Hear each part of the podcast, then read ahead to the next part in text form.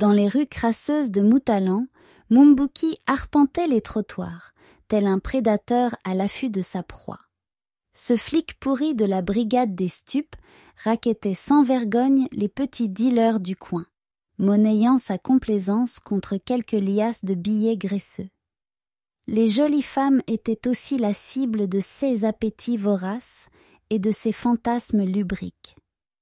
Malgré cette vie de débauche et de corruption, Mumbuki se croyait intouchable, tout-puissant. Il avait un secret. Il était sous la protection d'un marabout venu d'un lointain pays réputé pour son mysticisme. Ce sorcier lui avait assuré qu'il était désormais protégé par de puissants esprits. Désormais, Mumbuki était invulnérable aux balles qui le manquaient inexplicablement. Six ennemis étaient réduits au silence.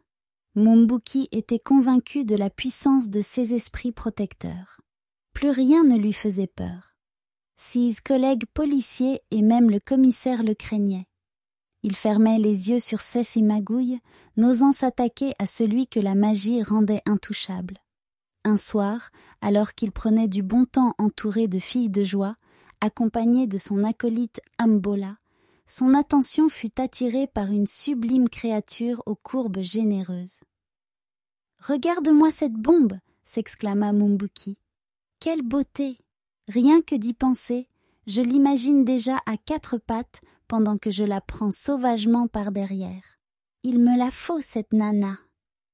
Mais Mumbola n'était pas d'accord.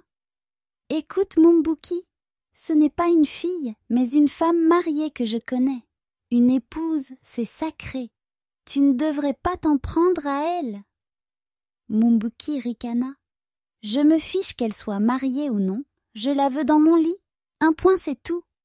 Avec le sorcier qui me protège, personne ne peut m'atteindre. Fanfaronnait-il auprès de son ami. Si tu le dis, répondit celui-ci, dubitatif. Mais je t'aurais prévenu. Nullement découragé, Mumbuki entreprit de séduire la sublime Shona. Alors qu'il s'apprêtait à quitter le bar avec sa belle proie, un homme fit irruption, fou de rage.